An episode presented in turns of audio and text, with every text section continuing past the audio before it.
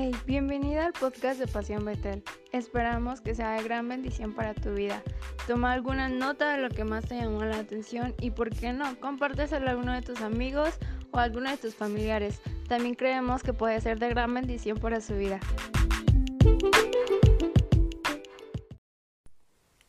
Hola, espero te encuentres muy bien. Pues bueno, estamos en nuestra segunda cápsula financiera. El día de hoy vamos a ver la cuenta bancaria.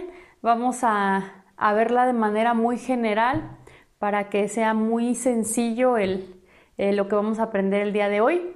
Eh, vamos a ver las ventajas y las desventajas de tener una cuenta bancaria. En Proverbios 27, 23, 24 dice, asegúrate de saber cómo están tus rebaños, cuida mucho tus ovejas, pues las riquezas no son eternas ni la fortuna está siempre segura.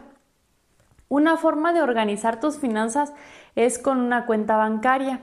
Tal vez ya manejes alguna, ya sea de ahorro o de nómina. Si ya estás trabajando y ahí te depositan tu sueldo, pues es una, una cuenta de nómina.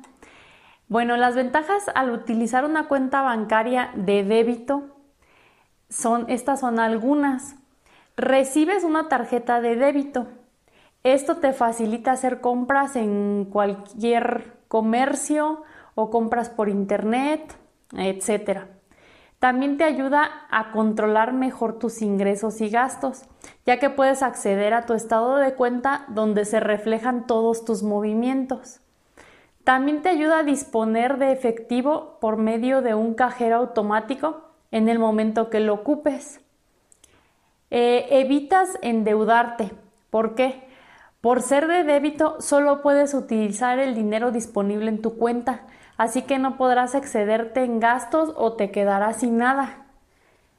Otra de las ventajas es que las cuentas de débito nos ayudan también como una forma de ahorro.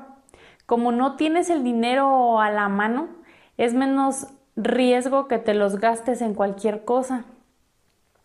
Esto no implica dejar de hacer tu presupuesto por escrito, así lograrás un pleno control de tu dinero.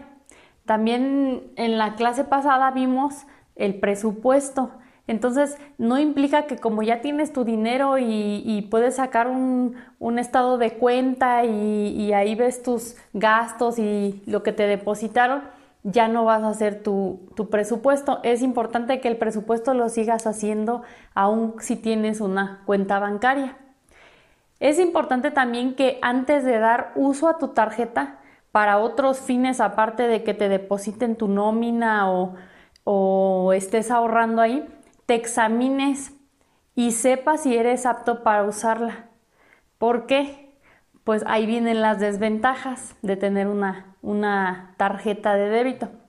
Las desventajas son ofrecen menor protección ante un fraude.